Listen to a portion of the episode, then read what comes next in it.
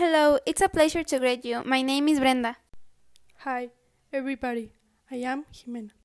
And today in this podcast, we are going to talk about dating violence. We will explain what it is, why it happens, and also how we can avoid it. Because it's such an interesting topic today and very important too, that all of us should know. So let's get started.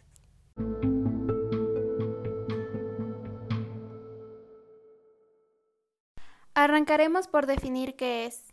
La violencia en una relación se entiende por cualquier agresión física, psicológica, mental o sexual con el fin de dominar y mantener el control del otro individuo.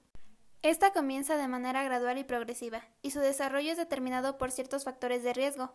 Inicia con un comentario incómodo, un jaloneo que puede parecer juego entre los dos, hasta tornarse a dimensiones más grandes. Se reconoce que los actos de violencia más frecuentes con, la falta con las faltas de respeto hacen sentir inferior al otro, se reconoce que los actos de violencia más frecuentes son la falta de respeto, hacer sentir inferior al otro, decir insultos o gritos con palabras desagradables y, y, la manipulación o chantaje que con el tiempo incluso puede llegar a golpes. Al igual se puede manifestar de otras formas, como que seas obligado a dejar de hacer ciertas cosas como cambiar tu forma de vestir, de hablar o de comportarte.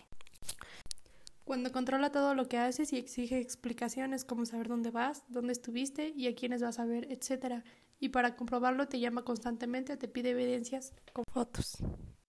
Otros signos de que tu pareja está siendo violenta es cuando limita y trata de acabar con la relación que tienes con amigos o compañeros, ya que no confía en que sean una buena influencia para ti o diciendo que están en contra de su relación. La pareja no se da cuenta de la situación en la que está viviendo, por factores a su alrededor que impiden ver el rumbo en el que está la relación, el estar enamorado no permite pensar objetivamente y no se percibe que está ejerciendo violencia o al contrario, son víctimas de esta. Esto se da principalmente porque se idealiza a la pareja y se piensa que está bien tolerar y perdonar sus abusos sin importar el bienestar y amor propio. De esta forma es habitual que las primeras agresiones no conduzcan a la ruptura, sino que permanezcan como ideas como el amor lo puede todo, y de esta forma se considere como algo normal. Otras características que influyen son la duración de la relación, el nivel de compromiso y la edad de cada uno. Cuanto más antigua sea la relación y mayor el contacto, se incrementa el riesgo de agresiones. La violencia durante el noviazgo es un grave problema que afecta en grado considerable la salud física y mental de los adolescentes.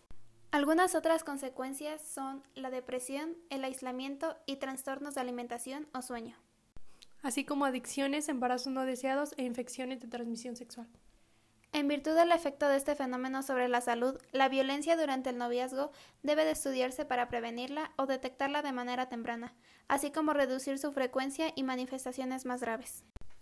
Para saber si tu relación es violenta, debes analizar cómo te sientes con tu pareja, si te sientes libre de comentar algún tema de interés o de hacer algo que te guste, o si tienes que cuidar tus comentarios y comportamientos por el temor de que se pueda enojar y ponerse agresivo.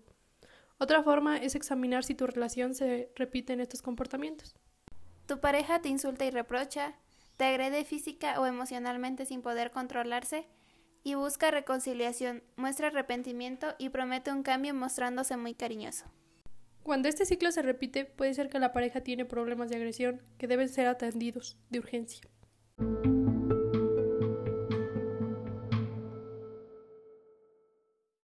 Realizando investigación, obtuvimos datos del IMJUVE, que muestran que en México el 76% de mexicanos entre 15 y 24 años con relaciones de pareja han sufrido agresiones psicológicas, 15% han sido víctimas de violencia física y 16% han vivido por lo menos una experiencia de ataque sexual. Estas cifras pueden disminuir si se desarrollan medidas de intervención en la etapa del noviazgo. En primer lugar, hay que difundir el conocimiento acerca del nivel de violencia durante el noviazgo, así como los factores que se vinculan en este problema. Diversos estudios han reconocido que la violencia durante el noviazgo se vincula con factores individuales. Entre ellos podemos encontrar la depresión, baja autoestima y ciertas conductas de riesgo como lo es el consumo de alcohol, de tabaco y de drogas, y el inicio temprano de las relaciones sexuales y bajo rendimiento escolar. Respecto a las adicciones, se encontró que las mujeres que consumen uno o más cigarrillos por día tienen mayor prevalencia de violencia durante el noviazgo, en comparación con las mujeres que no fuman o que lo hacen solo para experimentar. En el grupo de mujeres que abusan del alcohol, la prevalencia de violencia durante el noviazgo es mayor en comparación con las mujeres que no lo hacen. De igual manera, se identificó que la autoestima y la empatía puede facilitar la violencia o inhibirla, pero también puede ejercer un efecto modulador. Todos estos datos indican que las mujeres son víctimas de violencia por parte de la pareja del sexo opuesto desde etapas tempranas de su vida, es decir, desde las relaciones de noviazgo durante la juventud. En México se han encontrado prevalencias significativas de otros tipos de violencia, como abuso sexual realizado por familiares, el haber sido testigos de violencia entre los padres, así como el de ser víctimas de violencia familiar. A pesar de que en diversas investigaciones se concibe y mide la violencia de formas diferentes, los hallazgos indican que la violencia durante el noviazgo es un problema frecuente y merece atención por parte de las instituciones de salud y educación.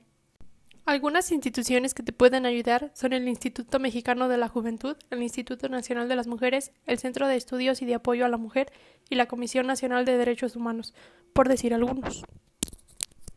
Se tiene la necesidad de contrarrestar la violencia durante el noviazgo desde una perspectiva que tome en cuenta las múltiples características individuales y los diferentes ámbitos sociales que pueden modificar, de modo positivo o negativo, este problema. Especialistas en este campo proponen que es importante trabajar con padres de familia, maestros y adolescentes, así como considerar otros comportamientos problemáticos relacionados.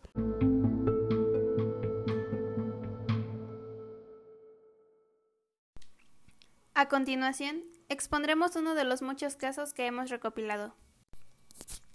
Estoy a punto de contarte sobre los tres años peores y medio de mi vida. Todo esto sucedió hace aproximadamente seis años. Me tomó dos años antes de que pudiera admitir que era abuso y dos para hablarlo sin un nudo en la garganta o vergüenza. No sabía si hablar de ello, pero si esto puede ayudar a alguien más a superar sus propios problemas o darse cuenta que su relación no es del todo sana, me conformo con ello. Todo comenzó cuando empecé a salir con un chico, me gustaba mucho y me trataba bien, pero con el tiempo eso cambió. Comencé a celarme por todo, a culpabilizarme y a hacerme menos. Me dijo cómo debía de vestirme y comportarme. Después comenzó a prohibirme salir con mis amigos, y cuando lo hacía se volvía loco y comenzaba a golpearse o golpear la pared.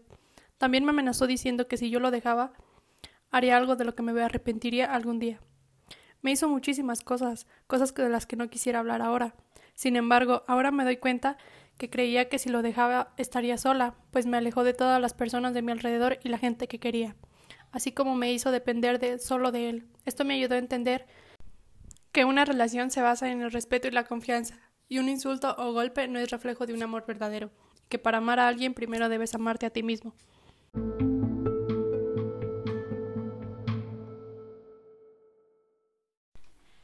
Caso de que te encuentres en una situación de violencia en tu relación, debes saber que el problema es de la persona violenta y no tiene que ver con lo que hagas y dejes de hacer. No se te olvide que las conductas que son violentas no enriquecen ni estimulan tu relación, sino la enferman. No está bien decir me cela porque me quiere o me golpeo porque yo lo provoque. Siempre recuerda esto. Da, pero también exige respeto. El noviazgo es para disfrutar, no para temer o salir lastimado.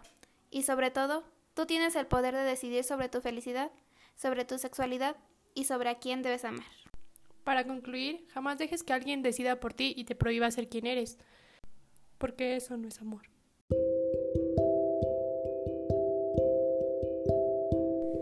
Loving yourself doesn't make you selfish, it makes you strong.